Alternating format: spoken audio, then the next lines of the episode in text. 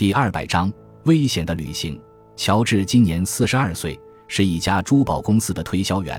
他主要负责向全国各地的客户推销珠宝。在这家公司工作已将近二十年了。二十年前，他最初来到布朗先生的公司工作时，只是做一些跑腿打杂的事，比如在市区内送一些小钻石，或者前往拍卖场收取货款等。二十年来，他一直勤勤恳恳的工作，没有半点差错，因此深得公司老板布朗先生的信任。再过几年，布朗先生就要退休了，而乔治很有可能接替布朗先生担任该公司的经理，他的前途可谓是一片光明。这天，布朗先生交给他一项任务，带着价值近二十万元的宝石前往新英格兰。乔治接到布朗先生的电话后，他向妻子玛丽和孩子们道别。然后从车库把车倒出来，玛丽则像往常一样站在车道边。她脸色苍白，忧心忡忡地嘱咐说：“路上当心啊，乔治！当心什么？女人？难道我的人品你还不相信吗？”乔治有些不高兴，因为他每次出差，玛丽总会担心他有外遇。不，我是说抢劫。你带那么贵重的宝石出门，千万要小心啊！你放心吧。每次我不都是毫发无损的回来了吗？好的，那你今晚入住宾馆之后，记着给家里来个电话，报个平安。好，那我走了，再见了，太太。乔治向妻子挥挥手说。乔治开车来到公司，他把车停在外面，然后走进布朗先生的办公室。早已等候在这里的布朗先生交给他一个小口袋，嘱咐说：“乔治，宝石都装在这里面了。”这些宝石的价值近二十万元，就装在这么不起眼的一个小袋子里。乔治诧异地问：“越是贵重的东西，越要掩人耳目，所以好东西要装在普通的袋子里。”布朗先生解释说：“哦，对了，乔治，你有手枪吗？我汽车里有一把，可是我不太会用手枪。为什么你问这个？难道你最近没看报纸吗？在过去两个月内。”连续发生了三起劫案，被抢劫的都是珠宝推销员。乔治，你此行事关重大，我可不希望你出什么意外。再说，你还有家庭，放心吧，我不会有事的。乔治说：“还是小心为妙。”这三个被抢的珠宝推销员，其中有一个人被杀害了，另外两个也受了重伤，至今仍躺在医院里。哦，这几件事我也听说了。乔治对这几件重大抢劫案都有印象，他甚至认识其中的一位珠宝推销员，他们都是同行，打过几次交道。乔治在几天前还去医院探望过他，那人的头骨被劫匪打破了，肋骨也断了好几根，幸亏医生抢救及时，这才捡回一条命。乔治，你在想什么？布朗先生打断了乔治的回忆。哦，不，没什么。乔治回过了神儿，订货的副本你都带上了吗？当然，都装在包里了。乔治说：“那你可一定要当心啊，这趟旅行实在是太危险了。”布朗先生一边搓着汗涔涔的双手，一边担忧地说。乔治与布朗先生告别后，就走出公司，开着汽车向北驶去。乔治把那个珠宝袋小心地锁在身边的样品箱里。虽然他在布朗先生面前表现出毫不担心的样子，但实际上他心里对这次旅行还是颇为打怵的。毕竟他随身携带了价值近二十万元的宝石，但他也清楚，干珠宝推销员这一行的，带着昂贵的珠宝到世界各地洽谈业务是家常便饭。既然别人都能平平安安回来，自己也应该不会有事儿吧？乔治开了一天的车，到了晚上，他找到一家旅馆住下。在旅馆的房间里，他将珠宝袋中的宝石全拿了出来，有钻石、红宝石、蓝宝石、祖母绿。乔治将这些璀璨夺目的宝石一一摆放在旅馆的梳妆台上，然后欣赏着它们在梳妆镜中的闪光。这种短暂的美丽光芒让乔治非常着迷，他不禁又回想起童年的往事。在乔治小时候的一个夏天，父亲开车带着全家到加拿大去看日全食。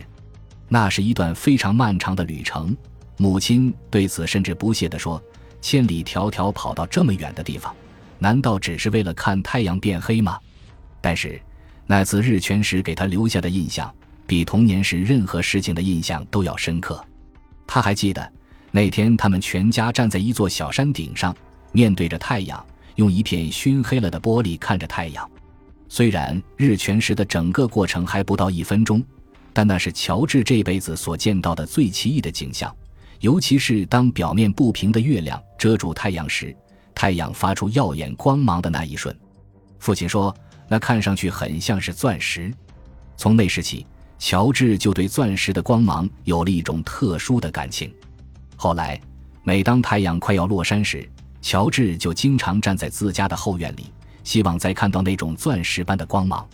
长大以后，乔治才明白，原来那种光芒只有在日全食的时候才会出现。自从和玛丽结婚后，乔治就很少和妻子谈论工作的事情，因为他不希望妻子替自己担心。尽管这样，玛丽仍然对乔治很担忧。每次出差在外，他都要乔治给家里打电话报平安，否则就会感到紧张不安，甚至开始胡思乱想。几天前，玛丽还曾试图劝乔治放弃珠宝推销员的职业，理由是太危险了。但乔治对玛丽说：“亲爱的，这份工作能给我带来丰厚的薪水，而且我未来会有光明的前途。你觉得我该辞职吗？”